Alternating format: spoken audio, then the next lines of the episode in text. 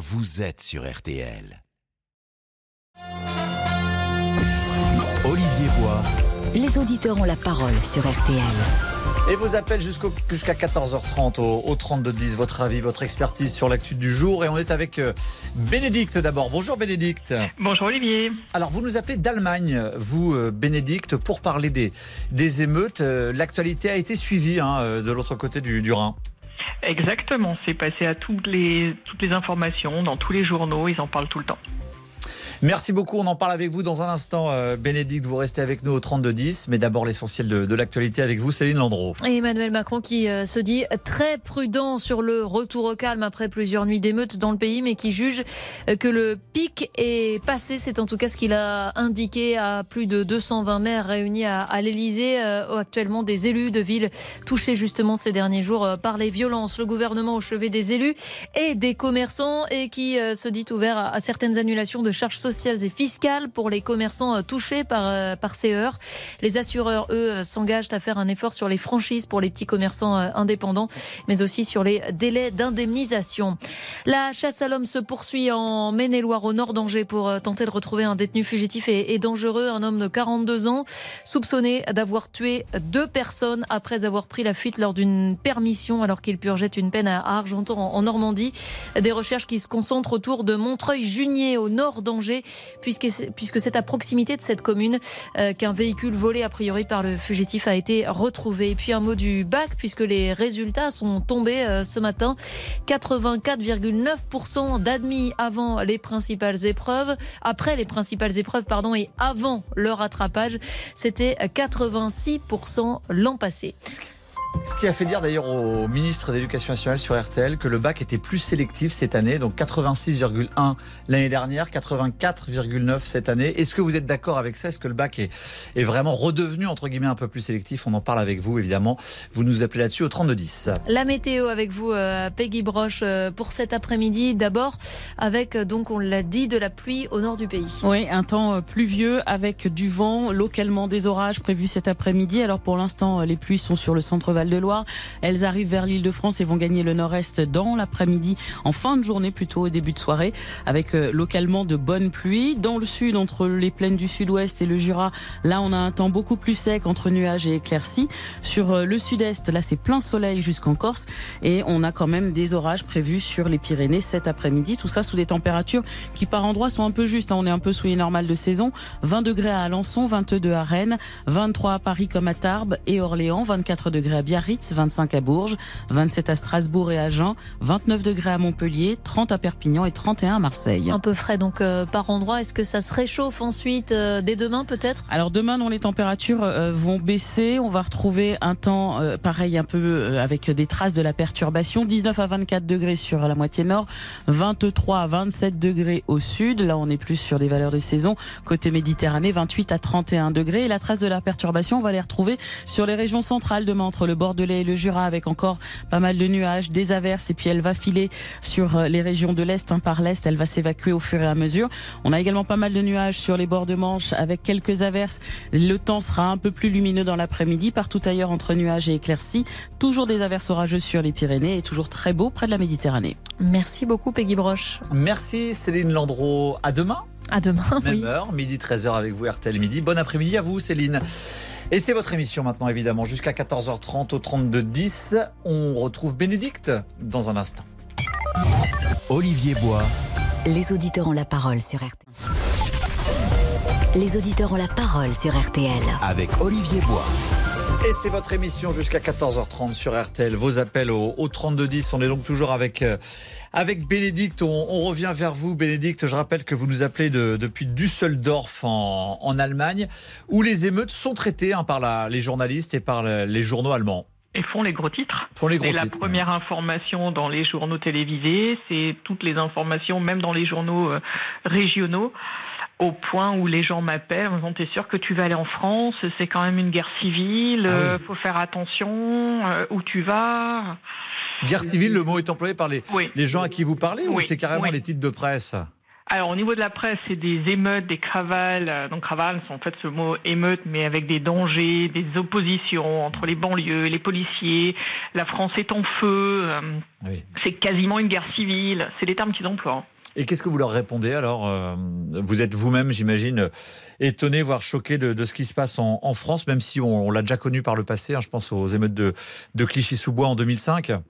Alors la différence, c'est la façon dont sont présentées les choses, puisque c'est un pauvre jeune de 17 ans qui a été assassiné par la police. Il donne aucun contexte. Il, commence tout doucement, mais pas au départ, et donc expliquer que c'est pas partout pareil, que la police protège, que la France n'est pas un pays dangereux, même si en y étant euh, allé la semaine dernière, euh, il y avait un commissariat dans la petite ville où ma maman habite qui vient d'être entièrement démoli. Euh, la ville de Mont-Saint-Barreul où mes parents sont mariés, pareil complètement démolis, je peux pas non plus leur dire vous avez tort. Oui. oui, dans le Nord, Mont-Saint-Barreul, on, en, on en a parlé, voilà. ça a été une ville particulièrement touchée, effectivement. Mont-Saint-Barreul, Roubaix, etc., bien sûr. Ouais. Et, et, ça, c'est votre région, euh, votre région d'origine Oui, je suis ski, oui. Et est-ce que vous, euh, maintenant qui avez donc, euh, qui, vous, qui avez vécu en tout cas des deux côtés de la frontière, vous avez l'impression qu'en Allemagne, le, le, le, climat est plus apaisé? Ça n'arrive jamais en, en, Allemagne, ce genre de poussée de fièvre, ce, ce genre de violence Les Allemands considèrent, et moi également, que ça risque d'arriver dans quelques années, mmh. avec des différences de, de culture, notamment avec les réfugiés qui sont arrivés en 2015, et la peur qu'ils ne s'intègrent pas ou qu'on ne les intègre pas complètement, ou qu'ils ne veulent pas s'intégrer, et les Allemands se disent... Euh, on n'est pas on n'est pas protégé non plus. Hein. Ça peut arriver ici aussi. Ils, com ils commencent à percevoir peut-être un peu une une société. Nous nous côté français, on on a entendu d'ailleurs des, des, auditeurs hier beaucoup de, de gens qui parlaient de une sorte de, de, fracture au sein de la société. Ça. ça. Ça, commence à être perçu, en tout cas, c'est une crainte qui s'exprime en, en, Allemagne. Qui s'inscrit euh, également en Allemagne. Donc, les réfugiés là qui sont arrivés sont là maintenant depuis euh, même pas une dizaine d'années. Donc, c'est pas encore la troisième génération qui ne connaît que ce pays-là, mais c'est ce qu'ils pensent également.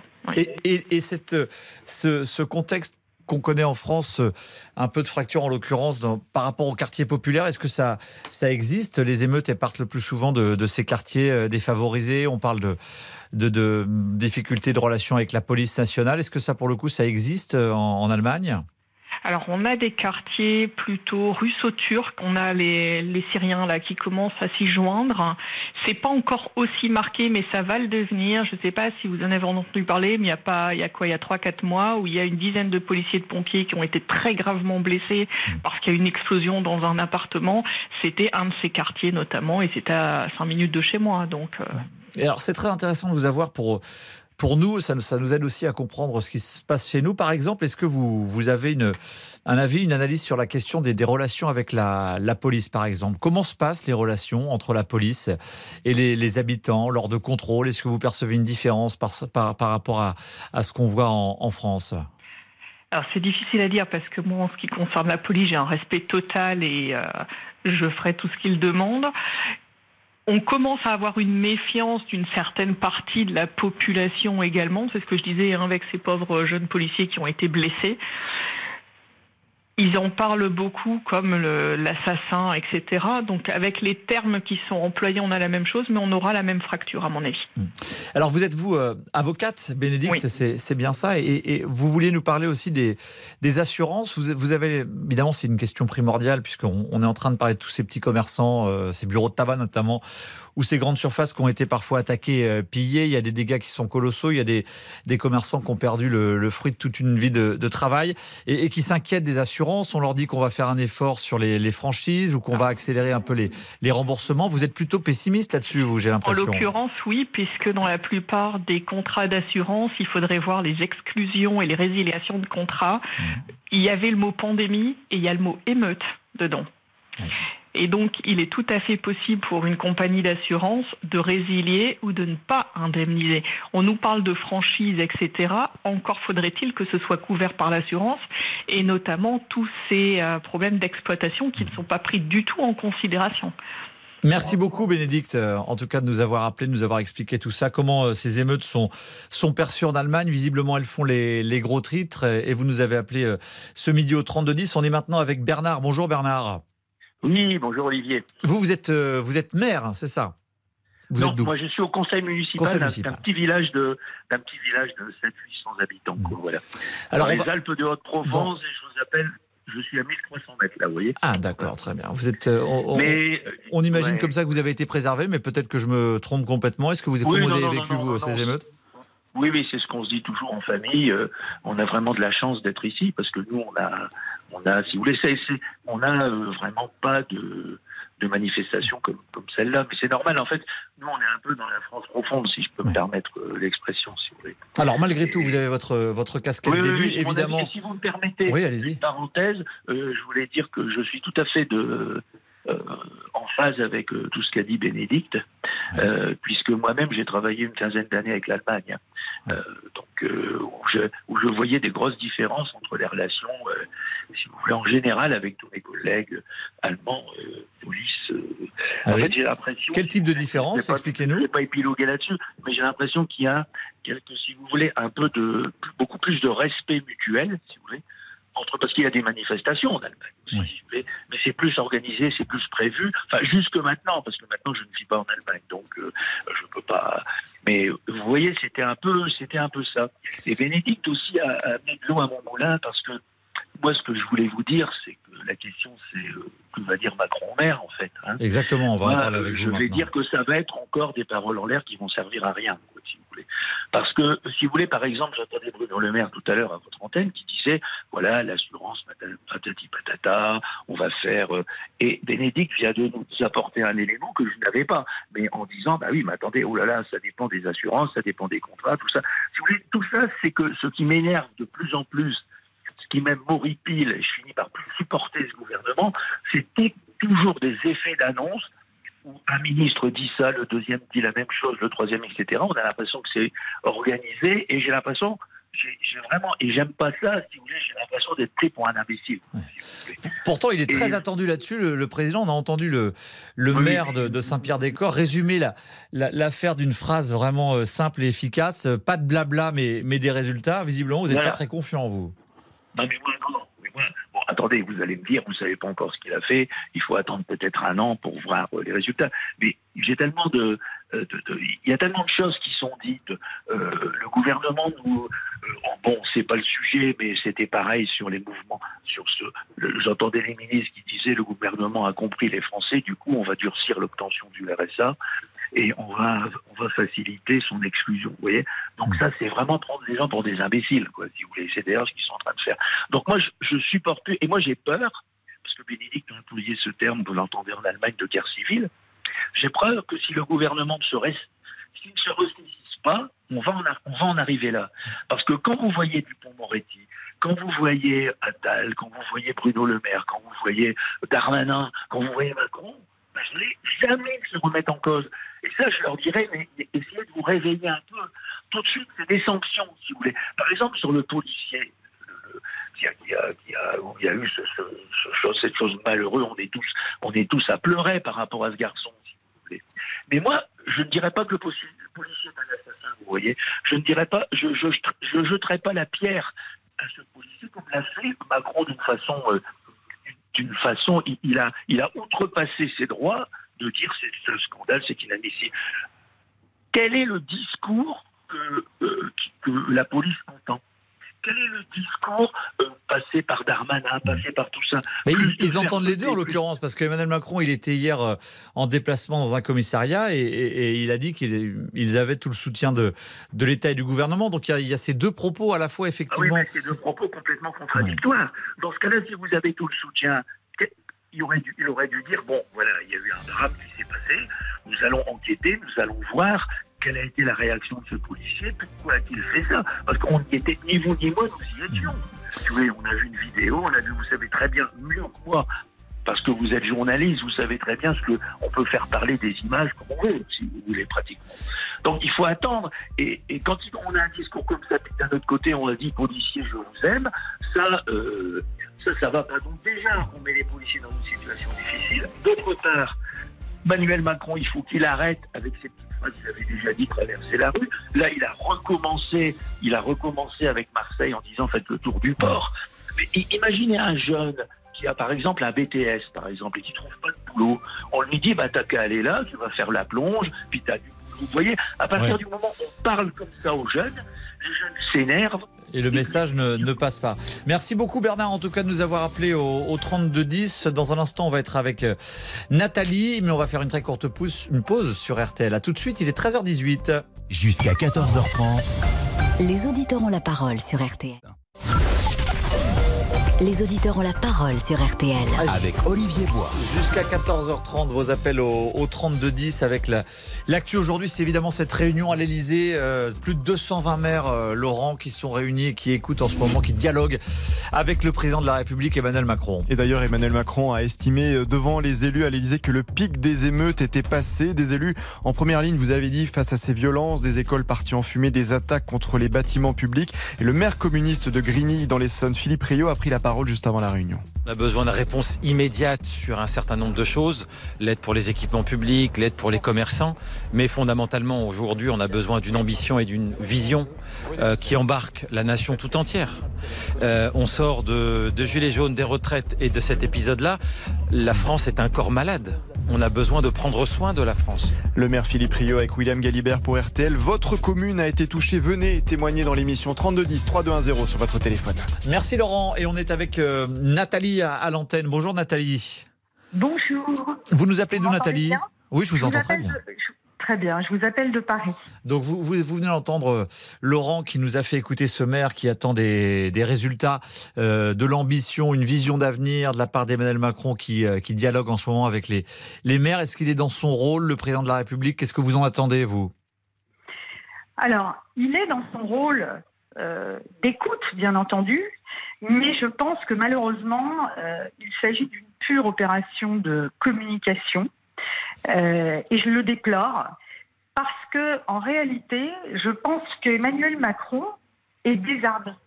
Je pense que, en effet, comme euh, disait le précédent auditeur et le, le- le maire, Qu'il est désarmé. On a mal entendu le, le mot que vous avez dit. Qu'il est désarmé, c'est ça que le. il est vous désarmé. Il est désarmé parce qu'il ne sait pas quoi faire. Il ne, il n'a pas de vision. Il n'a pas de vision parce qu'il ne peut pas donner de cap, si vous voulez, parce que lui-même n'a pas de vision, parce que tout simplement, il est complètement déconnecté de ce qui se passe en France. Il ne comprend pas ce qui se passe en France. Pourquoi vous percevez ça Pourquoi vous percevez ça, vous parce que je le, je le perçois très clairement par toutes les actions et toutes les déclarations qui sont faites depuis des mois et des mois euh, par ce gouvernement et donc par Emmanuel Macron en tête. Je dirais le seul peut-être qui comprend un peu quelque chose dans ce gouvernement, c'est Gérald Darmanin. Voilà. Donc c'est très grave ce qui se passe parce que euh, il n'y a pas uniquement un, comment, comment dirais-je une rupture de confiance de la part des, des quartiers vis-à-vis de la République. Il y a également une rupture du pacte de confiance des Français vis-à-vis d'Emmanuel Macron. Et vous voyez, c'est ça qui est grave. Et, vous avez l'impression que le président de la République, quand vous parlez de, de déconnexion, c'est par rapport aux, aux- aux petites villes, aux, aux petites communes, ces maires qui sont euh, reçus en ce moment euh, euh, à l'Élysée, qui font face aux émeutes C'est- C'est c'est quoi cette déconnexion? Il est déconnecté Alors- par rapport à quoi pour vous? Alors, il est déconnecté. Non, heureusement qu'il entend les maires et qu'il les reçoit et qu'il parle avec eux. Non, non, c'est pas ça. Il est déconnecté par rapport à ce qui se passe en France. Il est déconnecté par rapport à son peuple. Hmm. C'est ça le problème de fond. Donc, même s'il remet de l'argent à droite, à gauche pour, euh, je dirais, colmater les brèches, ça ne règle en rien le problème de fond. Et euh, à un moment donné, il va bien falloir l'adresser. Parce qu'à un moment donné, il va avoir tout le monde contre lui. Pas uniquement les personnes qui sont issues de ces quartiers, mais également les Français. Qu'est-ce qui vous a choqué le plus, vous, pendant. Allez-y, pardon, qu'est-ce- euh, vous vous demandez quoi? Je, je me demande même dans quelle mesure, s'il s'obstine à ne pas vouloir être dans euh, le réel, s'il ne faudrait pas euh, dire, ben voilà, comme l'avait fait De Gaulle. Donc là, en l'occurrence, c'est l'inverse. Je ne vous ai pas compris. Donc je, je, je convoque un référendum. Moi, je pense qu'il faut refaire une élection présidentielle. Ils ne comprennent rien. Et il, dit quoi Ça dit quoi ce qu'on a vécu ces, ces- cette semaine d'émeutes qui sont euh, heureusement en train de se calmer Euh, Ça dit quoi de l'état de notre pays, euh, selon vous? Alors, ça dit deux choses. Ça dit d'abord qu'il y a deux France qui ne se parlent pas. Donc en effet, il y a une fracture, une fracture énorme. Et puis, euh, ça dit aussi que, euh, vous voyez, d'un côté, moi, je suis, je soutiens la police. Vous voyez, par exemple, la déclaration qu'a faite euh, Elisabeth Borne est complètement inadmissible quand elle, elle dit que ça va ajouter de l'huile sur le feu. Et d'ailleurs, il y a une de vos auditrices hier qui en parlait concernant cette cagnotte euh, pour soutenir le policier. Ça dit quelque chose de l'état de la France. C'est la démocratie. Il faut écouter, il faut respecter la démocratie. Si les personnes veulent financer ce policier, c'est peut-être que parce que cela exprime quelque chose de ce qui se passe dans la société. Donc il faut, quand on, quand on, on est dans une démocratie, il faut accepter la démocratie. Il faut entendre les statistiques. Vous comprenez Oui. Donc c'est très important, en tout cas pour une personne politique et de premier plan comme Madame Borne, de ne pas juste d'abord d'entendre ce qui se passe et puis surtout de ne pas ajouter de l'huile sur le feu. C'est elle qui ajoute de l'huile sur le feu en faisant de telles déclarations. On a l'impression qu'elle est complètement perdue. Ils sont perdus. C'est gravissime ce qui se passe. Merci beaucoup. Merci Nathalie hein, de, de nous avoir appelé au, au 3210. Une, une toute dernière information qui vient de tomber à, à l'AFP. Euh, on a parlé de ce, cet homme qui était en, en fuite après un- une permission. Eh bien, il était euh, interpellé à l'instant près d'Angers. C'est ce qu'annonce le procureur à, à l'agence euh, France Presse. Il avait pris la fuite après une permission le 20 juin dernier. Et il était soupçonné d'un double meurtre depuis euh, sa fuite. Il y avait donc une chasse à l'homme en cours. Les gendarmes étaient mobilisés pour le retrouver, ce qui est donc chose faite. Il est euh, interpellé ce midi près d'Angers. Voilà ce que vient de dire la procureure de la République. Victor, on va venir vers vous. Je vous ai pas salué d'ailleurs aujourd'hui, Victor. Comment allez-vous? Bonjour Olivier, bonjour à tous. Avec vous, évidemment, les réseaux sociaux. Euh, Beaucoup de réactions encore hein, euh, sur notre page Facebook. Les auditeurs ont la parole sur ces émeutes et sur cette réunion à l'Elysée. Et oui, comme toujours, beaucoup de réactions sur notre page Facebook. Les auditeurs ont la parole. Thierry, il faut appliquer la tolérance zéro et donner aux policiers des caméras piétonnes. Pour Dominique, la désescalade coïncide surtout avec les arrestations massives. Et on termine avec Alexandre. Normal que ça se calme, il n'y a plus rien à piller ou à cramer. Merci Victor. On continue avec vous euh, régulièrement à faire des points sur vos messages. Vous nous écrivez évidemment donc sur la page Facebook. Les auditeurs ont la parole. Dans un instant, votre retour au, au 3210 après une très courte pause sur RTL. Merci d'être avec nous. Il est 13h28. Jusqu'à 13h30 Les auditeurs ont la parole. avec Olivier Bois. RTL, Tour de France 2023. Et on va faire notre premier point sur le, le tour. On on vous retrouve en direct, Vincent Serrano. Bonjour Vincent. Bonjour. Alors c'est parti. Oui, 10 minutes maintenant que les coureurs se sont élancés de, de Dax au départ de cette quatrième étape, 182 km pour allier une nouvelle fois une arrivée promise au bolide du peloton sur le circuit Paul Armagnac de Nogaro. Euh, Jasper Philipsen pour la passe de deux ou l'occasion de se rattraper pour les autres sprinteurs du euh, peloton. Un départ euh, nuageux avec une, une très légère pluie qui s'abat en ce moment sur la route du Tour alors que les coureurs passent à côté de Naros la ville natale de la légende André Darrigade, porteur à 19 reprises du maillot jaune, vainqueur d'étape à 22 reprises sur le Tour de France. Euh, Le lévrier des Landes est un exemple à suivre pour les sprinteurs d'aujourd'hui. Alors, euh, pas vraiment d'attaque pour l'instant. Ça, ça sourit dans le peloton qui roule à, à 30, 40 km heure à peu près. Ils sont Euh, tranquilles. voilà, prochain point, ils sont tranquilles, voilà. et on fait un, on se retrouve dans un petit peu moins Ouais. de 30 minutes pour le prochain point. Et arrivé, hein, on, on le rappelle, à Nogaro euh, dans le Gers, effectivement promise euh, peut-être aux, aux sprinteurs. Hier, le, le sprinter Philipsen qui a été flashé, rendez-vous compte, à, à près de 72 km heure au moment où les coureurs étaient en, en plein effort pour aller gagner, euh, gagner l'étape. Hein. Incroyable, 72 km heure. Merci Vincent, à tout à l'heure, 14h pour un nouveau point sur la, la course. Et puis euh, Laurent, Laurent Tessier, vous êtes avec nous, donc on va continuer à parler de- du bilan en quelque sorte de ces émeutes. Est-ce que les, les sanctions sont assez fortes? Est-ce que la réponse est, est à la hauteur de- des violences qu'on a connues? On en parle au, au 32-10. hein. Deux claques et au lit, Oui. ce sont les mots du préfet de l'Hérault pour calmer les jeunes émeutiers alors qu'il s'exprimait chez nos confrères de France Bleu Hérault. Le représentant de l'État bah, s'est dit très en colère et, et dégoûté par les pillages et dégradations. Quand on a des enfants, on s'en occupe dès la naissance. Si effectivement ces enfants euh, sont élevés comme des herbes folles, il ne faut pas s'étonner qu'à 12-13 ans, on les voit caillasser des véhicules de police. Si demain vous attrapez votre gamin qui descend dans la rue pour brûler des véhicules de police ou piller des magasins, la méthode c'est quoi? C'est deux claques et au lit. Alors le préfet de l'Hérault a-t-il été euh, trop loin? La réaction ce matin sur RTL bah, du ministre de l'Éducation nationale, Papendiaï. Je partage euh, la, le fait qu'il faille responsabiliser les parents. De claque et au lit, qu'est-ce que ça vous inspire comme commentaire? C'est une formule euh, un peu rapide, euh, sans doute, et encore une fois, il faut tenir compte des difficultés spécifiques de certaines familles. Alors, est-ce que c'est pour vous aussi une formule un peu rapide? Dites-le nous au 3210 3210. De claque et au lit. Allez hop. C'est une formule effectivement lapidaire. Merci beaucoup euh, Laurent Tessier. Mais au fond, c'est la question du laxisme euh, qui est posée. Laxisme des parents. Est-ce qu'il y a un laxisme aussi judiciaire? On, on l'entend énormément et, et on va en parler tout de suite avec euh, Marie qui nous a appelé au 3210. Bonjour Marie. Oui, bonjour.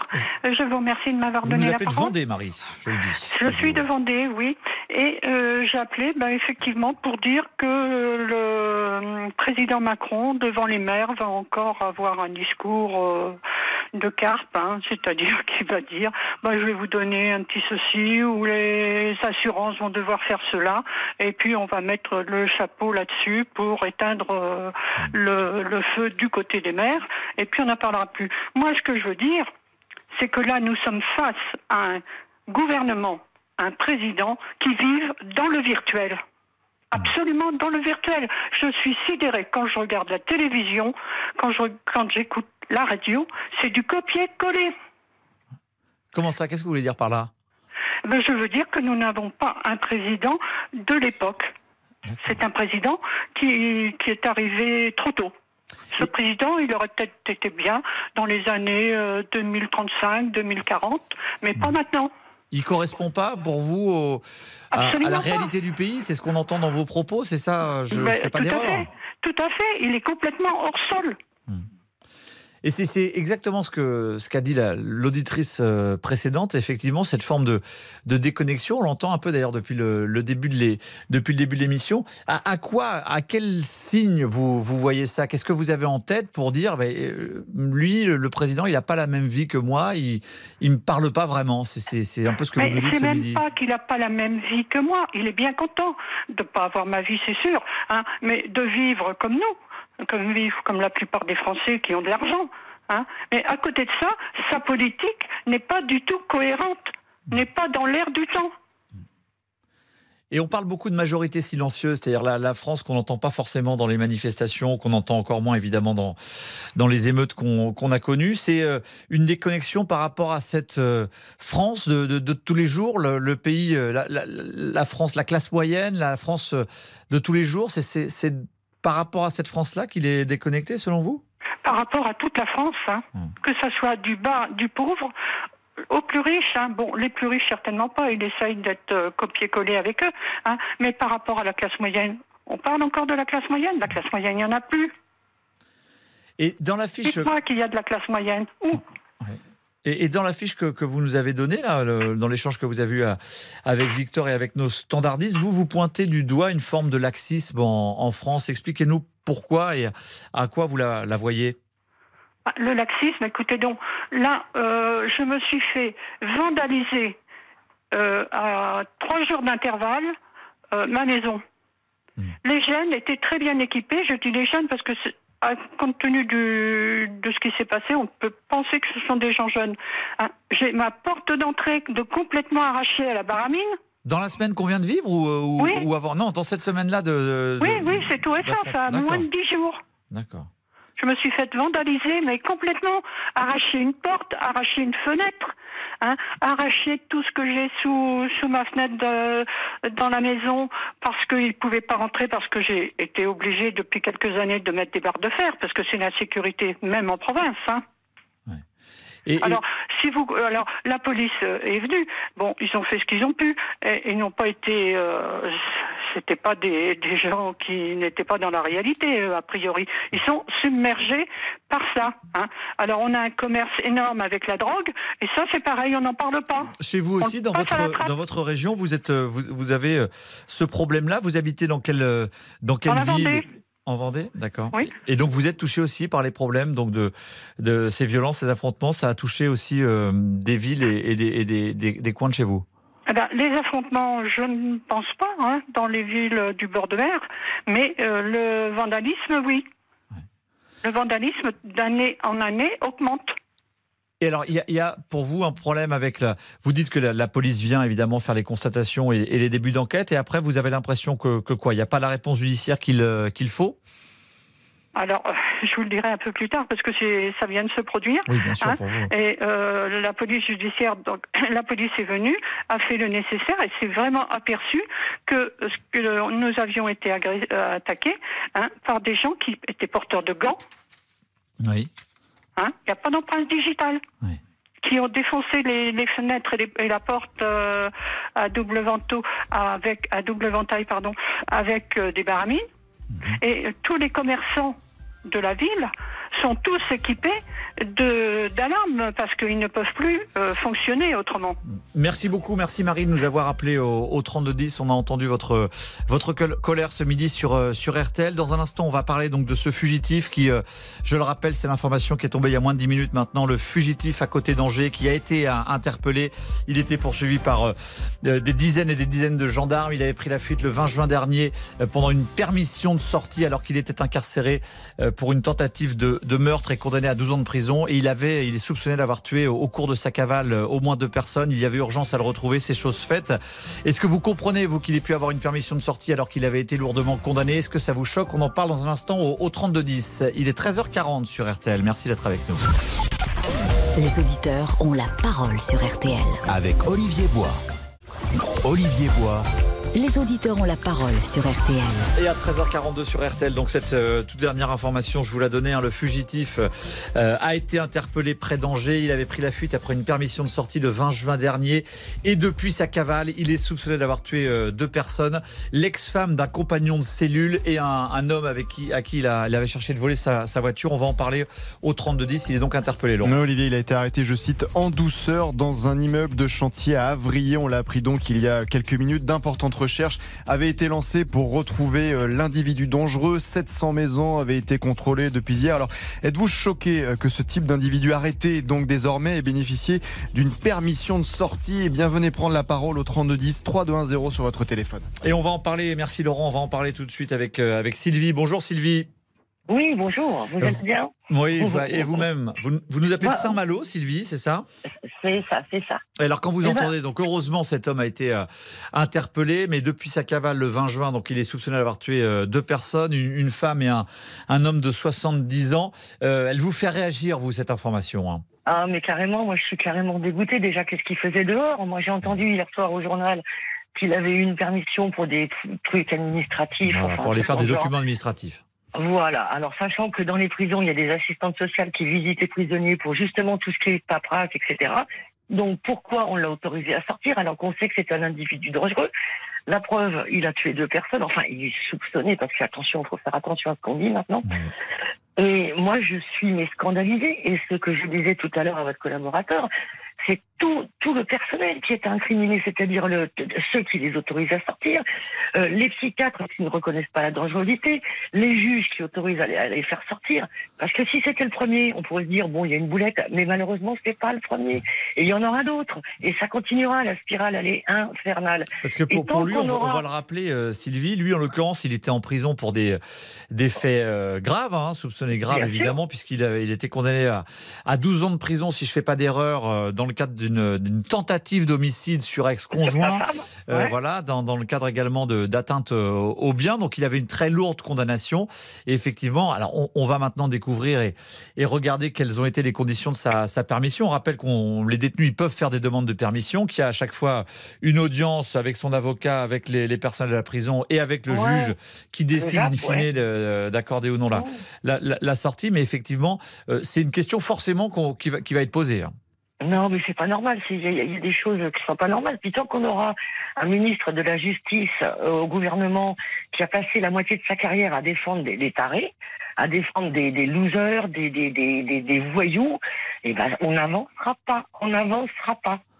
Est-ce que Et vous comme disait Marie Ouais. tout à l'heure au, au téléphone, on a un gouvernement effectivement qui vit euh, dans le virtuel. Ils sont chez les bisounours.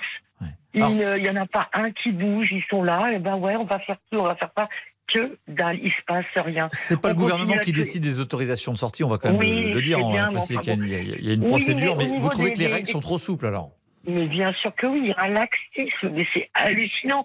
L'autre, il a, on, on va tuer des gens, on va tuer des enfants, on va violer des enfants. Oh bah oui, mais il a un problème psychiatrique, vous comprenez, le pauvre, il a une enfance malheureuse. Ah, faut arrêter, faut arrêter, faut arrêter. Oh, c'est vrai, Arrêtez. c'est- c'est vrai qu'après, on, on a appris tard que cet homme était en, en, en fuite. En fait, il est, il est, euh, il est en fuite depuis le, le 20 juin. Effectivement, quand Ouais. les, les, les, les autorités mettent en place en, en quelque sorte le branle-bas de combat, il y a tout de suite des dizaines de gendarmes qui sont mobilisés. On demande d'un seul coup aux gens de ne pas sortir de, de chez eux. Et on précise que cet homme-là a été jugé effectivement et considéré comme dangereux, eu égard notamment euh, tout de même à- aux précédentes affaires qu'il qu'il concernait. Quoi. Ah, vous savez, moi j'ai été agressée en 1994 hein, par un fou furieux, un psychopathe qui, avait la réputation d'un psychopathe. Seulement, il se balade pas avec son pédigree sur le front. Hein, il était multirécidiviste, multivioleur. Hein. Moi, je savais pas, je l'ai appris au tribunal, ça. Il n'a pris que 10 mois de prison alors que j'étais enceinte et qu'il a tenté de me faire avorter à coup de poing. Et ces gens-là, ils sont pas inquiétés. Mais mo- moi, je... Mon Dieu, si j'étais au- à la justice, croyez-moi que ça bougerait. Merci Sylvie de nous avoir, euh, nous avoir appelé au 3210. On entend votre, votre colère aujourd'hui. On rappelle donc que cet homme, euh, ce fugitif, a été, a, été interpellé après euh, une chasse à l'homme, hein, puisque des dizaines et des dizaines de gendarmes étaient mobilisés donc, euh, dans le Maine-et-Loire, au nord d'Angers, pour retrouver sa trace, puisqu'il était soupçonné, on rappelle, d'un d'un double homicide. On va continuer à en parler à- avec euh, vous, Olivier. Euh, Bonjour, vous nous avez appelé au, Oui, au bonjour 3210. Olivier, oui, oui. Vous nous appelez Oui, d'où, oui, bien Olivier? sûr. Bah, J'appelle de Bourgogne, département de Lyon. Et alors, cette, information, euh, elle vous fait réagir vous aussi Bah, bien sûr, parce que oui, qu'est-ce qu'il faisait dehors, ce, monsieur? Et en entendant un petit peu là, en, en entendant au standard, je me suis dit, bah, en fait, on est quasiment sur du copier-coller ce, ce, comment, ce problème-là avec le, le, problème d'avant, en fait. Le gros souci, c'est bah, la justice, et je vais pas rebondir encore, c'est le gouvernement, mais le problème, c'est que on a, on a des pans entiers de, de, notre institution qui sont en train de, de, de, tomber, et rien n'est fait. Rien n'est fait. Et, et là, en plus, il y a quand même un gros problème, c'est que vous avez des gens, des gens euh, qui donnent, qui donnent des permissions de sortir à des abrutis. Donc il y a un moment, il va peut-être falloir quand même, euh, à ce niveau-là, euh, se pencher sérieusement sur le dossier. Je pense que ce sont des hauts fonctionnaires, donc ces gens-là, peut-être qu'ils ont un manque de maturité par rapport à leur poste. Euh, peut-être qu'il faut faire, peut-être euh, comme en, en Amérique, il y a, il y a un système de, de, de, de- les gens sont soumis au vote. Vous savez ça Oui, oui, tout à fait. Oui, les, les- donc- donc- les- les personnes donc, judiciaires ouais. ou les procureurs, en tout cas, sont élus Voilà, et voilà, doivent répondre devant les citoyens, effectivement. Voilà, exactement. Peut-être puisqu'on, on, on, on, on- on- alors un coup on va, on va en Amérique, un coup on va en Europe. Peut-être que le, le, le, le fait de prendre un peu euh, copier sur le, sur certains procédés américains, ce serait peut-être pas, pas plus mal. Et même au niveau du traitement de ces gens-là, parce qu'il y a un moment, euh, être dans son, dans son petit euh, précaré de, de, neuf- de 3 mètres sur 3 et puis euh, faire des gros sourires au maton, et puis euh, se tenir bien, et puis à la, à la, à la première occasion, eh bien, on, on fait, on fait ce que l'on, ce que, ce que, ce que l'on, ce que l'on veut, quasiment. Euh, c'est, c'est juste un truc, euh, c'est, c'est même pas concevable. Et après, on vient vous dire, on l'a arrêté. Mais heureusement qu'il a été arrêté. non, non, mais heureusement encore. C'est-à-dire quand même, la, la- la- quand on est en prison, bon là, lui effectivement, il était condamné pour des faits graves, euh, mais le système carcéral repose quand même sur l'espoir que la personne puisse être euh, réintégrée à la société. On peut pas mettre les, personnes à prison à, à vie, donc forcément, il y a des permissions, euh, il y a des, des sorties de prison qui sont euh, Et vous trouvez anticipées. normal que vous trouvez normal que quelqu'un, quelqu'un par exemple qui, je sais pas, moi je vais prendre deux extrêmes, qui va voler une baguette ou quelqu'un qui va donner la mort, soit quasiment sur le même pied d'égalité?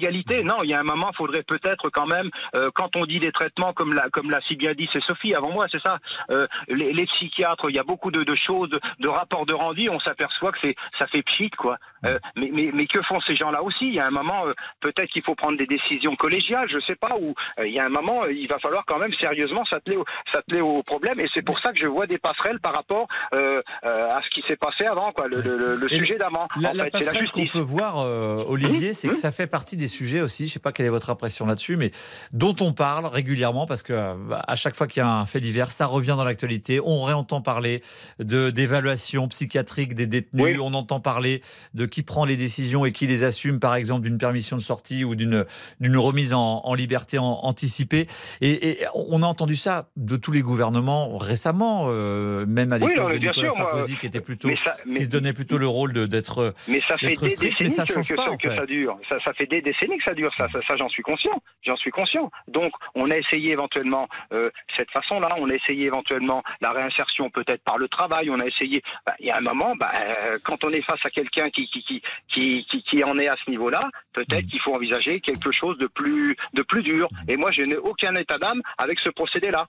Merci Voilà. Olivier de nous avoir appelé Voilà. au 3210. On, on va aller faire un tour du côté de euh, Victor sur nos réseaux sociaux, la page Facebook, notamment les auditeurs ont la parole sur ce sujet. Pas mal de, de réactions et de messages. Alors pas mal de réactions et toutes unanimes pour Yves. Pourquoi il le lui, oula, pourquoi lui avoir donné une permission s'il était si dangereux? Yann, il y a une incohérence entre son statut de profil dangereux et sa permission de sortie. Christine, c'est là qu'on voit la justice en France, condamnée à 12 ans mais avec une permission de sortie. Et on termine avec Jocelyne, à quand la responsabilité de ceux qui ont pris la décision de le faire sortir? Ah, Voilà Victor, vous avez euh, effectivement euh, tous vos messages que vous nous lisez font écho à ce que vient de nous dire euh, Olivier, effectivement notamment sur la, la responsabilité éventuelle de ceux qui prennent la décision, le cas échéant, de d'accorder une permission, une, une libération anticipée à, à des détenus. Euh, sujet évidemment difficile, mais euh, qui vous fait réagir aujourd'hui au 3210. On va faire une courte pause et tiens, on va parler du bac, les résultats du bac. Ça, c'est un, un rendez-vous immanquable tous les ans. Alors, on répète, je regarde Laurent Tessier pour avoir, pour me souvenir, souvenir des chiffres très précisément. 84,9% Laurent, euh, cette année, on était ça. à 86,1 L'an l'année dernier. dernière. Ce qui a fait dire à notre ministre de l'Éducation nationale, Papendia, ce matin sur RTL, que le bac était plus sélectif. Alors, est-ce que vous êtes d'accord avec ça? Vous nous appelez au 3210. Il est 13h52 sur RTL. Olivier Bois, Les auditeurs ont la parole sur RTL. Les auditeurs ont la parole sur RTL. avec Olivier Bois. Et au 3210 jusqu'à 14h30, on, on va parler du, euh, du bac. Oh là là là là. Oh là, le bac. Souvenir.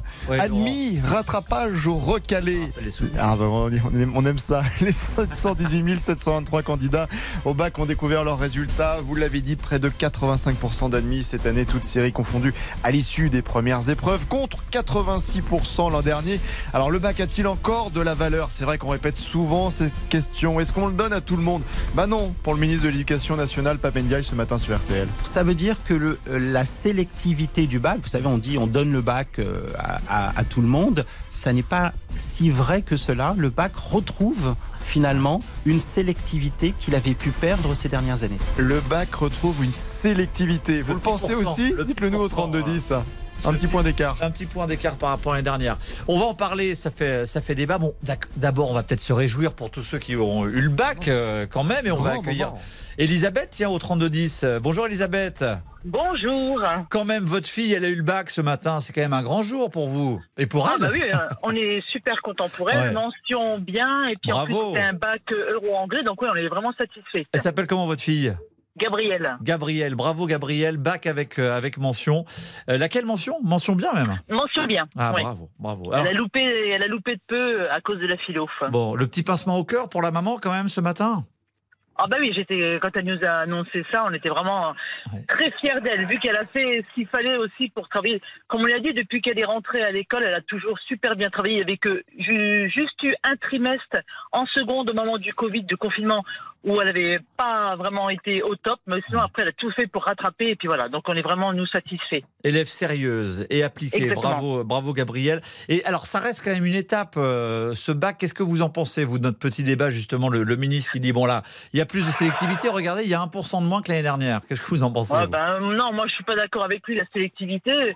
Quand je vois les quand même tous les petits points bonus qu'on leur donne euh, ici et là pour harmoniser pour les établissements pour pas qu'ils aient euh, trop de comment de mauvaises notes pour leur classement etc. Même quand je discute avec ma fille, je lui dis et toi nous quand on quand on a fait des preuves de français etc. On avait plein de bouquins à lire et c'était tout le nombre de bouquins à lire qu'on avait à présenter. C'était un tirage au sort. Tandis que maintenant quand c'était à l'épreuve du français, ben c'est ils choisissaient eux le livre qu'ils voulaient présenter. Donc on leur fait quand même plein, moi je trouve, de petits cadeaux.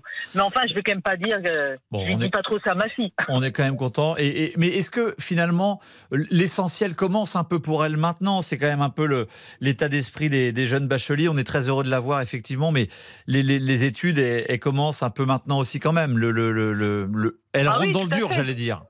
Bah oui, mais comme je dis, elle, heureusement qu'elle a super bien travaillé tout le temps, parce que je me dis, là, tu as déjà les bons outils pour euh, passer au supérieur, parce que quand on voit après, euh, c'est là où la, comment la sélection va se faire, hein, parce que généralement, entre ceux qui continuent, qui réussissent même pas la, aller jusqu'au bout de la première année dans leurs études euh, supérieures ou c'est là aussi bah, où va se faire vraiment la sélection. D'accord. Bah, merci beaucoup Elisabeth de nous avoir appelé. Et puis tiens, on a des, on a des jeunes auditeurs qui nous ont appelés, ça fait plaisir ça. Bonne journée. Ah, merci, bonne journée euh, Elisabeth. Alexandre, tiens. Bonjour Alexandre. Bonjour. Alors bravo Alexandre, vous avez 18 ans Ouais, Ça y est 18 ans. Vous l'avez Bah, je les ai depuis novembre déjà. Moi, j'ai redoublé en fait. Ouais. Vous l'avez depuis- d'accord, vous le saviez déjà que vous l'aviez. Bon, on, on va en discuter avec vous Alexandre dans un instant. On fait une très courte très courte pause, l'essentiel de, de l'info avec Antoine Cavallero et on vous retrouve tout de suite Alexandre au 3210 sur RTL. À tout de suite. Jusqu'à 14h30. Les auditeurs ont la parole sur RTL. Et il est 14h sur RTL. Et le flash, c'est avec vous Charles Ducrot. Bonjour Charles. Bonjour Olivier, bonjour à tous. Trois informations à retenir. D'abord, l'arrestation du fugitif soupçonné d'un double meurtre au cours de sa cavale. Après avoir pris la fuite d'une, lors d'une permission de sortie de prison, on vous retrouve Mathieu Lopineau. Les recherches se concentraient dans le nord d'Angers, dans le Maine-et-Noir. Effectivement, euh, donc le, fugitif a été interpellé il y a quelques minutes sur la commune d'Avrilier, au nord d'Angers, interpellé euh, peu avant 13 heures, arrêté en douceur, nous précise le procureur de la République, dans un immeuble en chantier, euh, au fond d'un petit chemin, une route sans issue où je me trouve, hein, dans un quartier donc très résidentiel par la brigade anticriminalité. Le fugitif était recherché depuis plusieurs jours maintenant avec un gros dispositif de gendarmerie, de police également, hein, sur une vaste zone de 20 km carrés, donc au nord d'Angers, sur trois communes. Cet homme de 42 ans est suspecté euh, de deux meurtres pendant euh, sa cavale. Une femme euh, à Angers euh, le 22 juin dernier, un homme à Chaillan, en Mayenne, à près de 130 km d'ici, et puis d'une agression également à Chaillan. Le détenu euh, a fait donc deux longues semaines de cavale après une permission euh, donc de sortir de, prison le 20 juin dernier. Il n'avait pas réintégré euh, sa cellule. Il a donc été euh, finalement euh, interpellé il y a quelques minutes ici à Avrilier, au nord d'Angers. Les précisions de Mathieu Lopineau depuis euh, enfin, près d'Angers pour RTL. Le troisième passager de la voiture de Naël, cet adolescent tué par le tir d'un policier à Nanterre la semaine dernière, portera plainte pour violence volontaire dans les prochains jours au parquet de Nanterre. Il s'est expliqué en qualité de témoin hier interrogé par l'IGPN. Son avocate, maître Karen Noblinski, était l'invité d'RTL Midi. Son client affirme avoir entendu shoot-le de la, de la bouche d'un des deux policiers. Après les violences et les dégradations, l'heure est au bilan et à l'écoute aussi. Emmanuel Macron recevait ce midi près de 220 maires de communes touchées par les dégradations ces derniers jours. Le chef de l'État veut rester prudent, dit-il, mais estime que le pic des émeutes est passé. Allez, il est temps de rejoindre le Tour de France à présent. RTL. Tour de France 2023. Les coureurs sont partis il y a presque trois quarts d'heure en selle pour cette quatrième étape. Aujourd'hui entre Dax et Nogaro. Beaucoup de plats, terrain parfait pour les sprinteurs. On rejoint tout de suite euh, Vincent Serrano sur la moto RTL. Bonjour. Bonjour. Oui, départ euh, assez tranquille hein, pour l'instant pour le, peloton et les sprinteurs. Il aura fallu attendre une quinzaine de kilomètres pour voir plusieurs hommes sortir du peloton sans grande conviction avec euh, euh, quatre équipiers de sprinteurs, puis d'autres coureurs comme Jasper Stuyven de la Lidl Trek ou Michael Bjerg de l'équipe UAE qui sont avancés sur une cinquantaine de mètres avant de se relever. L'allure du peloton qui reste toujours assez calme, même si on, commence à accélérer progressivement, mais on ne dépasse pas les, les 45-50 km heure. Euh, beaucoup de sourires et de discussions à l'avant, avec notamment il y a quelques minutes Marc Cavendish qui est venu taper dans le dos de Julien Alaphilippe. Euh, cette quatrième étape euh, fait 182 km, on en a parcouru 27, une étape euh, moins cabossée que celle d'hier, avec un, sprint intermédiaire à mi-parcours et une seule difficulté une difficulté de, quatrième euh, catégorie. Euh, voilà, ça roule doucement et on va voir si euh, ces équipes de sprinteurs vont commencer à animer la course et, créer une échappée. Mais pour l'instant, euh, le peloton est, est presque en balade entre Dax et Nogaro. En direct du Tour, Vincent Serrano, merci beaucoup. On vous retrouve évidemment dans une demi-heure pour suivre le Tour de France sur RTL. La météo de ce mardi, quelques pluies sur la moitié nord. Elles se décaleront pour s'estomper vers l'est. Quelques ora- orages sont également possibles entre les pays de la Loire et l'île de France. Le soleil s'impose plus franchement au sud avec quelques averses dans les Pyrénées. Les températures 19 à 24 degrés au nord, 24 à 30 au sud. Et un mot des courses euh, pour terminer. Le Quintet est à Vichy aujourd'hui. Les pronostics de Dominique Cordier. Il vous conseille de jouer le 3, le 13, le 7, le 6, le 2, le 8, le 16 et le 15. Et puis l'outsider, évidemment, le 2, euh, Granit Paco. Merci beaucoup Charles Ducrot. On vous retrouve tout à l'heure à, à 15h pour un nouveau flash. À tout à l'heure. À tout à l'heure. Alors, ben oui, auditeurs jingle enfin, euh, Damien. À la réalisation, je n'ai Avec pas salué aujourd'hui, Damien. Voilà, ah bah c'est pour enfin, ça. une heure Vengeance. après. Il était temps. Vous avez bien travaillé entre 13h et 14h, bravo. Merci Olivier, c'était parfait de votre côté aussi. Laurent Tessier, on, continue à parler du bac. On en parle au 32-10. Ah. Les candidats au bac ont découvert leurs résultats. Faut passer ton bac, faut passer ton bac. Votre enfant passait-il l'examen cette année? Appelez-nous hein, au 3210 comme Elisabeth. Le bac, c'est toujours un moment euh, particulier pour les enfants, mais surtout pour les parents. Alors ils l'auront leur baccalauréat. Ils l'auront, les petits monstres. Contraints ou forcés, mais ils l'auront. Maria Pakov dans les Soudoués. Quels sont vos souvenirs de cette période On le rappelle, près de 85% d'admis cette année, toutes séries confondues à l'issue des épreuves finales, contre 86,1% l'an dernier. Voilà, le bac est-il euh, toujours ou plus sélectif qu'avant Euh, C'est le ministre de l'Éducation qui l'a dit sur, sur RTL. En tout cas, nous, on a, on a des jeunes qui nous ont appelés, qui viennent d'avoir leur bac. C'est votre cas, Willy. Bonjour, Willy. Bonjour RTL, bonjour. Ça fait plaisir, merci de nous avoir appelés. 18 ans, Willy, vous nous appelez de Vincennes. Donc, euh, bac, euh, spécialité maths et mention assez bien. Bravo, Willy. Merci beaucoup. Oui, j'ai eu, euh, j'ai obtenu la note de 17 en maths et de 13 en SES. Ça, m'a permis ça aide de- en spécialité maths, effectivement. Ça Eh fait, oui, bah, ça fait c'est du coef. coefficient 16.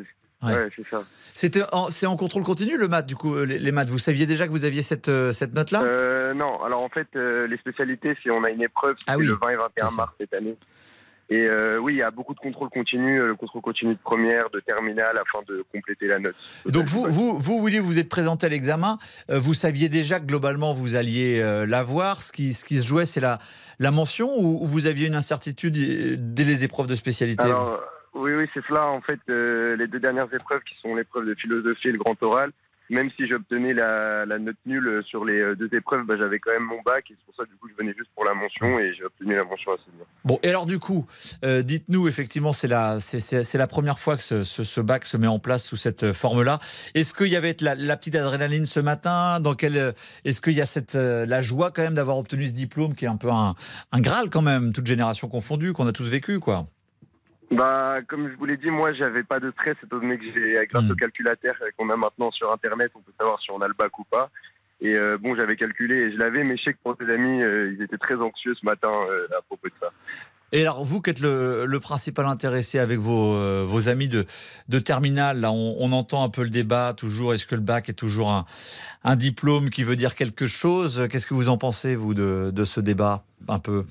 Bah, je pense que oui, c'est quand même. euh, Il y a des gens encore en France qui n'ont pas le bac et je pense que c'est quand même important de l'avoir. C'est un truc précurseur pour euh, les pour un job plus tard. Donc oui, le bac, ça reste ça reste une certification.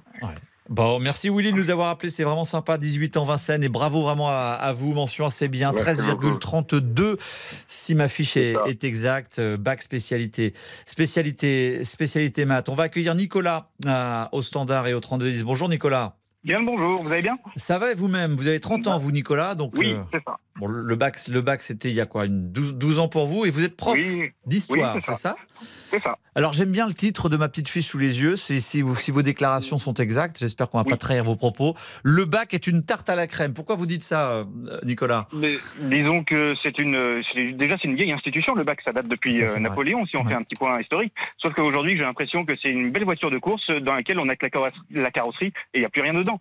Euh, le bac a été vidé de toute sa nature. Je dis pas, attention, je tiens à préciser et à adresser mes félicitations à tous les bacheliers qui, depuis deux ans, travaillent avec le contrôle continu et quand ils ont obtenu une motion, c'est signe d'un travail sérieux.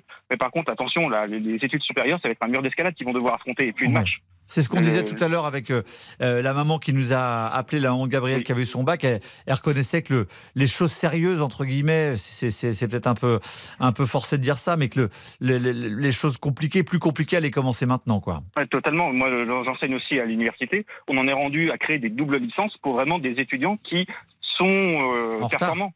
Oh, non, non, des doubles Oui, licences pour les, les étudiants les plus performants pour essayer de les pousser à l'excellence. Parce que c'est plus le lycée malheureusement. Mmh. Mais après, on a des, moi je corrige le brevet. Comme au bac, euh, on a des consignes de correction où on met des points pour tout et n'importe quoi. Et il y a même plus de barème dans les corrections. C'est une note globale.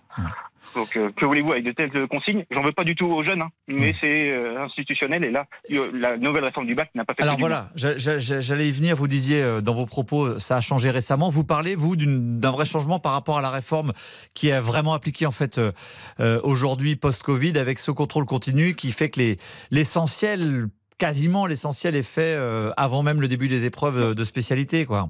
disons que le, le- le- le nouveau bac n'a pas arrangé une situation. Moi, déjà, dès mon époque, j'avais mon professeur de philosophie qui me disait qu'il allait offrir une bouteille de champagne à tous ceux qui ne l'avaient pas parce que c'était plus difficile de ne pas l'avoir que de l'avoir.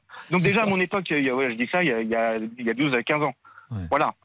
Mais la, la nouvelle réforme du bac, c'est c'est juste une fumisterie. Et, et- et le problème, c'est qu'on est en train de mentir aux jeunes. On est en train de leur donner un diplôme qui est vidé de sa substance. Et qui, Euh, et je trouve ça qui donne pas d'accès à beaucoup de choses, selon vous, euh, c'est ça, c'est Mais- pas un, c'est pas un diplôme qui permet de d'obtenir. euh, bah, on peut quand même passer des concours avec le bac. C'est quand même, il y a quand même des concours qui sont ouv- ouverts uniquement aux, aux bacheliers, donc c'est quand même une étape importante dans les oui, dans les c'est un rituel de passage. Et un bon bac bien obtenu avec une bonne mention qui permet après d'ouvrir à des études dans lesquelles le jeune est motivé, Mm. c'est un super parcours. Par contre, un bac eu au rabais où il n'y a plus rien, où il n'y a pas de perspective d'orientation derrière. Moi, par contre, je vis en Vendée. Il y a un tas d'employeurs qui mettent des panneaux à l'entrée de leur entreprise parce qu'ils cherchent du boulot. Est-ce qu'on a besoin de bacheliers pour ça? Bon, très bien, merci beaucoup Nicolas de nous avoir a- appelé. Vous avez été un, un peu sévère sur le bac, mais vous avez félicité quand même tous les, tous les jeunes qui l'ont eu. On, on tenait à le faire quand même. Ça reste un passage, ça reste des jeunes qui ont bien travaillé cette année, contrôle continu ou pas, qui ont leur bac. On les félicite euh, tous avec donc ce, ce pourcentage, 84,9%. euh, donc des jeunes qui ont eu leur bac avant même, euh, avant même le rattrapage. Et on va continuer à en parler dans un instant avec euh, Julie, qui est une, une maman heureuse, puisque elle, sa, sa fille, a eu le bac avec mention très bien. On en parle avec elle dans un instant. Il est 14h11 sur RTL. Jusqu'à 14h30. Les auditeurs ont la parole sur RTL. Les auditeurs ont la parole sur RTL. Avec Olivier Bois. Et on parle du bac sur RTL jusqu'à 14h30. On aura Julie dans un instant qui est une maman heureuse puisque sa fille a eu le bac avec la mention très bien. Mais Laurent voulait parler d'amour un peu. Ah, aussi, parlons d'amour avec d'amour. une belle chanson d'Amir Deschiaux. Les fautes d'orthographe sont un tue l'amour pour 40% des Français selon une enquête IFOP. C'est très sérieux. Et si vous utilisez des applications de rencontre pour trouver euh, la perle rare et que les prétendants multiplient la faute, alors est-ce que c'est éliminatoire? Racontez-nous comment ça se passe sur ces applis. Peut-être que vous avez déjà trouvé l'amour sur ces applications. Non, pas du tout. Moi, je suis, je suis Jamais? trop vieux. Je, j'utilisais pas ça. Vous avez 42 ans. Eh oui, mais je, je salue ma femme avec qui je suis là de. Ah, parce que madame écoute peut-être. Peut-être, exactement. Oh, je, pas je d'ailleurs. En tout cas, j'en- non, je l'ai jamais utilisé moi les applis. Et vous, Laurent Alors, euh, une fois, mais ça n'a pas marché. Ah, Du coup, j'ai trouvé madame euh, sur Voilà. une péniche. Moi, j'ai trouvé madame sur une péniche. On s'est rencontrés sur une péniche, sur une soirée. Moi, je vous raconte tout, bref. Voilà, bah avec plaisir. On, on l'embrasse aussi au passage. Tiens. Bah, venez nous parler de ça. C'est, super comme sujet. Les fautes d'orthographe. Est-ce que c'est rédhibitoire pour vous euh, sur un message, sur une appli de rencontre ou, ou sur une lettre? Ah, une belle lettre d'amour. Retour des vacances d'été. Truffée de fautes d'orthographe, malheureusement, c'est horrible. Allez, le bac. Julie, bonjour Julie. Bonjour. Bon, on, a- on a été un petit peu, euh, comment dirais-je, rabat-joie, j'allais dire. Euh, et vous, vous avez, vous avez marre qu'on dénigre le bac. D'abord, on va dire qu'on va féliciter votre fille qui a eu son bac ce matin, hein, c'est ça. Et puis, Oui, oui, oui, avec mention très bien. oui. mention très bien. Comment elle s'appelle votre fille? Juliette. Juliette. Bravo Juliette. Julie et Juliette. Oui. C'est ça.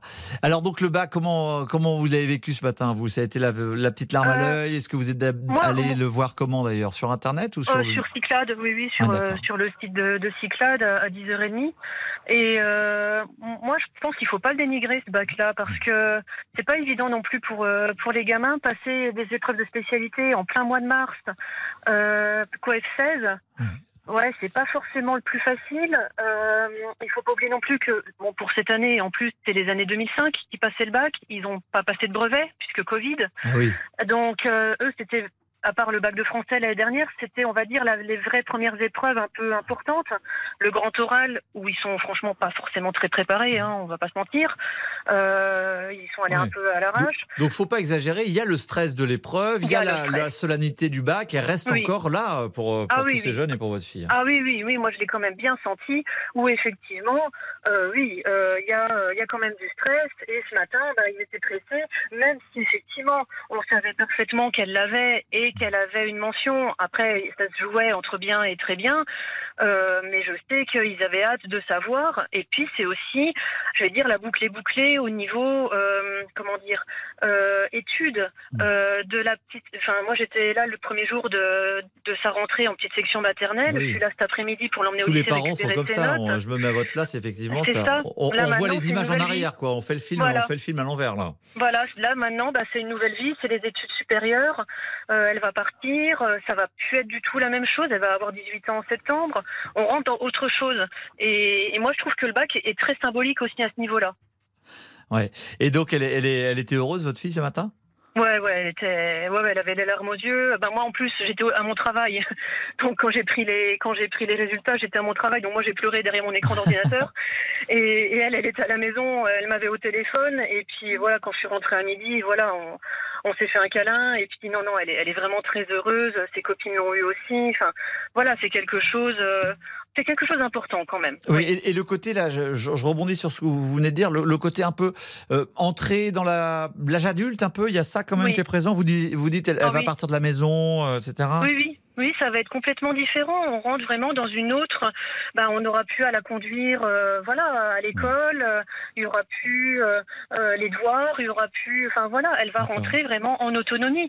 Et je pense que le bac fait partie aussi de ce passage à l'âge, euh, en début d'âge adulte. Oui, oui, Bon. oui, c'est important. Eh bien, bravo à Juliette pour son, Merci. son bac avec mention très bien. Je vous souhaite une très bonne journée. Peut-être une, petite fête ce soir pour, euh, on pour va célébrer faire ça. un bel apéro dînatoire ce Oh. soir, et puis on monte à Paris samedi pour le concert de Muse au Stade de. France, donc ça va être un beau cadeau. Donc ça reste une belle journée et une belle semaine Oui. pour toute la famille. Merci Julie de nous avoir appelé au, au 3210. Et puis tiens, euh, Françoise qui nous appelle euh, au, au 3210. Bonjour Françoise. Bonjour. Alors vous allez nous parler de votre euh, bac, souvenir de bac d'il y a 50 ans. euh, De 51 ans, même. 51 ans. Alors que Oui. c'était quoi le, le bac à l'époque? Là pour le coup, c'était euh, c'était en- encore plus. euh, Oui, c'était vraiment très important parce Ouais. que euh, c'était, enfin, c'était pas rare, mais euh, j'ai beaucoup de mes amis qui sont partis en troisième pour euh, passer des concours parce que le brevet ouvrait la porte à beaucoup de choses. Et euh, passer le bac pour une fille, c'était euh, important. Ah oui, c'est ça. En plus, il y avait ça, il y avait ce côté-là présent. C'était, euh, c'était une vraie démarche et une vraie, euh, pas militante, j'allais dire, mais c'était important effectivement euh, Oui, du point de vue de, important. L'égalité homme-femme, quoi. Oui, oui, complètement. Ouais. Et, et vous vous souvenez de l'émotion encore que, Ah que oui, vous avez ressentie surtout de l'épreuve de mathématiques. Hein? J'ai pas entendu, pardon. De l'épreuve de mathématiques. Ah bon? Pourquoi? Parce que j'avais texte ancien. Donc euh, voilà. Et, le, et à l'époque, le- l'épreuve de mathématiques était orale. Donc euh, voilà. Et je me suis fait engueuler par le professeur qui m'a fait passer parce qu'il m'a dit mais enfin euh, regardez j'ai j'ai je passe à- j'ai les trois questions je pose toujours les mêmes trois questions vous étiez incapable de les de les faire euh, vous auriez pu demander à vos camarades Ah oui, il était dur, quoi. Oui c'était extrêmement difficile Ah ouais, Ouais. mais, mais moi quand même, en, en écoutant les reportages sur RTL aujourd'hui, parce que bon là, on a, on a eu euh, Julie avec sa fille Oui. Juliette, elles ont regardé en l'occurrence sur, sur Internet, mais quand même, on était ce matin devant un, devant un lycée à, Ah oui, à c'était Marseille, et les jeunes, ils voulaient quand même venir devant le tableau, voir leur nom. On était avec- là, on se soulevait sur la pointe des pieds pour regarder. Et après, c'était la course à la cabine téléphonique, parce qu'il n'y avait pas de téléphone portable, Ah pour prévenir ses parents. Ah oui. Et après, il y avait les monômes. Euh, des gens qui défilaient dans la rue en disant euh, on a notre bac, on a notre bac. C'est ça. Et, et finalement, le, le rituel reste quand même un, un petit peu avec euh, le bonheur de voir son nom inscrit Ah oui, sur une feuille. Pour, pour- Oui, complètement. Même mes, mes enfants ont été, ont été voir aussi à la porte du lycée pour Bah oui. savoir si leur nom était là. C'est quelque chose, pas de magique, mais euh, c'est, comme disait la, la personne précédente, c'est un, un passage. Exactement. C'est un- une espèce de rite de passage, en Ouais. fait. Et puis un moment qu'on vit avec ses copains, ses copines, et souvent avec les. Ah oui, là, ça peut être les parents aussi. Au... Moi, je me rappelle de ma mère au, Moi, les- au bout de la oui. cour qu'attendait elle. euh, Ah, moi, moi, les parents, parce que j'étais plus indépendante, mais c'était les amis et on s'est retrouvés Ah boulevard ouais. Saint-Michel. À, à, à ce moment-là, il y avait des Wimpy ou des choses comme ça. Donc on s'est retrouvés boulevard Saint-Michel à, à se congratuler, à, à faire la fête. Ben, merci beaucoup. Merci pour vos souvenirs, François. C'était vraiment sympa de vous avoir au, au 3210. Euh, Victor Lebac, alors. De la joie sur, euh, sur la page des auditeurs ont la parole? Eh bien, un message de joie déjà pour commencer. Sylvie, résultat à 9h ce matin. Mon fils est amené avec mention. Les choses sérieuses ne font que commencer. Marie est un peu plus sarcastique, on va dire. Il faut faire un, effort immense pour vouloir rater son bac de nos jours. Et Martin nous dit où est la sélection quand 85% des lycéens ont le bac? Bon, eh ben on les félicite quand même tous ces lycéens qui ont le bac. C'est une grande et belle journée pour eux, euh, quoi qu'on indi- quoi qu'on en dise, et, et un passage important quand même dans la dans la vie d'adulte. On va faire une courte pause. Tiens, on va parler de d'amour, les sites de rencontres. Laurent Tessier nous en a parlé. Est-ce que c'est rédhibitoire pour vous euh, les fautes d'orthographe? C'est quoi le chiffre, euh, Laurent? Vous êtes là, non, Laurent? Le- Les Pour chiffres? 40% des Français, ces fautes d'orthographe sont un tue l'amour. Faute d'orthographe, pas de rencard. À tout de suite sur RTL. Il est 14h22. Les auditeurs ont la parole sur RTL. Avec Olivier Bois. Olivier Bois. Les auditeurs ont la parole sur RTL. Et les cinq dernières minutes à- avec vous au, au 32-10, on va parler donc des, des amours, des fautes d'orthographe sur les sites de rencontres, tiens, par exemple. Et Laurent voulait parler aussi un peu du, euh, du rosé avec Bah oui. le, le vin de l'été, évidemment, on en a parlé tout à l'heure dans RTL Midi. Avec Céline Landreau, exactement, rosé vin star de l'été. Et Pierre Belot était avec nous dans le journal. Qui consomme principalement du rosé Tous les Français d'une manière générale, parce Ah. qu'on est sur euh, une bouteille sur trois consommée en France. D'ailleurs, le rosé pourrait devenir dans les prochaines années le vin le plus consommé en France, mais c'est quand même principalement les 30-45 ans qui consomment le rosé, plus que le vin rouge, à l'inverse des personnes âgées qui boivent du, du- du rouge. C'est pour ça que les courbes pourraient se croiser. Et on le rappelle à consommer évidemment avec modération. Le vin, le vin de l'apéro, le vin du barbecue, Voilà. le rosé, qui n'est pas un mélange de vin blanc et de vin rouge. C'est interdit en France, Pierre Hervelot nous l'a dit. C'est en fait des raisins rouges classiques, mais qui euh, ont moins longtemps... Euh... oh, je ne saurais pas dire exactement. Ce qui nous intéresse, c'est le goût, quoi. Voilà, exactement. Euh, merci beaucoup, Laurent. Tiens, restez avec nous parce qu'il y a un sujet que vous vouliez faire, c'est euh, l'orthographe et les amours. Est-ce que c'est rédhibitoire de faire une faute d'orthographe quand on envoie un texto, quand on se connecte à une, une application de rencontre? Eh bien, Violette a répondu à votre appel, Laurent Tessier Ah, au 32 merci. 10. Bonjour, Merci, Violette. Bonjour. Alors, vous, pas de faute d'orthographe. hein. Pas de rencard si faute d'orthographe, c'est ça? Ben, ça dépend du nombre, peut-être. Ah oui? Ben, ben, c'est sûr qu'aussi, il faut lire le message écrit euh, oralement pour le comprendre. Euh, Là, ça devient quand même un peu compliqué. Parce qu'on a quand même tendance à se dire que si la personne parle comme elle écrit, ça va être un long rendez-vous et pas très concluant. Ouais, ça dit quelque chose euh, pour vous, en tout cas, de, de soi-même, son niveau d'orthographe ou les fautes qu'on fait? Ça dit qu'on n'a pas fait assez attention au message. Vous y percevez un petit, un petit signal, en tout cas? Et voilà, c'est ce que je disais, c'est le nombre. hein, parce que c'est vrai que quand on écrit euh, sur un PC, sur un téléphone, euh, on peut facilement faire des fautes, euh, ne pas les ne pas les voir nécessairement, mais des petites fautes, euh, voilà, de, de distraction. Ça, on voit quand même la différence entre des petites fautes de distraction et ne pas savoir écrire du tout. Et c'est vrai que après, après, je pense que l'orthographe c'est un don que moi je n'ai pas, je n'avais pas particulièrement au départ. Un don, un travail et un effort aussi. C'est vrai qu'on peut, euh, oui, si on écrit oui, rapidement, sans faire travaille, mais, attention. mais je pense qu'il y a des gens qui spontanément euh, écrivent les mots correctement. Moi, j'ai déjà remarqué. Et, et pourquoi vous êtes particulièrement sensible, vous, à, à l'orthographe? C'est euh, c'est votre métier euh, Vous, vous écrivez, c'est ça, non? Oui, oui, bah oui, j'écris, mais j'ai pas toujours écrit sans faute, puisque quand je faisais des rédactions, euh, des, rédactions et des dissertations, mes profs euh, écrit, notaient comment on peut écrire aussi bien faire autant de fautes. Donc, pour vous, ça a été un effort. pas- Vous avez travaillé Oui, oui, oui, oui, ben oui, oui. Après, voilà, évidemment que, par exemple, sur, sur les réseaux sociaux, voir des fautes, moi, je ne vais pas euh, aller dire, enfin, faire remarquer aux gens qu'ils ont fait, qu'ils ont fait des fautes, parce que parce que c'est pas c'est pas le même contexte. Mais euh, recevoir un message de quelqu'un qu'on est susceptible de rencontrer, avec qui on va, on va au moins passer euh, quelques minutes, une heure, enfin peut-être plus si affinité.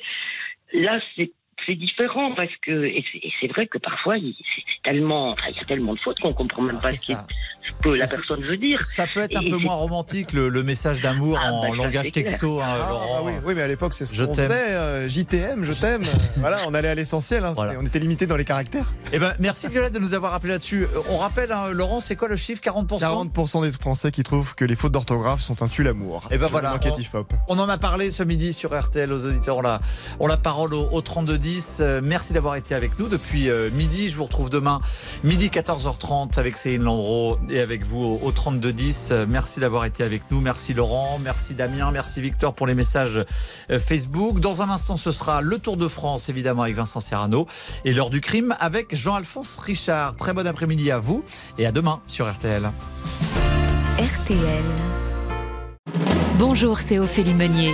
Le journal inattendu sur RTL. Chaque samedi, retrouvons-nous pendant une heure en direct sur RTL à 12h30 pour le journal inattendu. Les informations du jour avec les reportages éclairants de la rédaction et un invité qui nous livre son regard sur l'actualité. Le journal inattendu, c'est tous les samedis en direct à 12h30 sur RTL. Vous avez manqué une émission? Retrouvez-la sur rtl.fr et l'application RTL.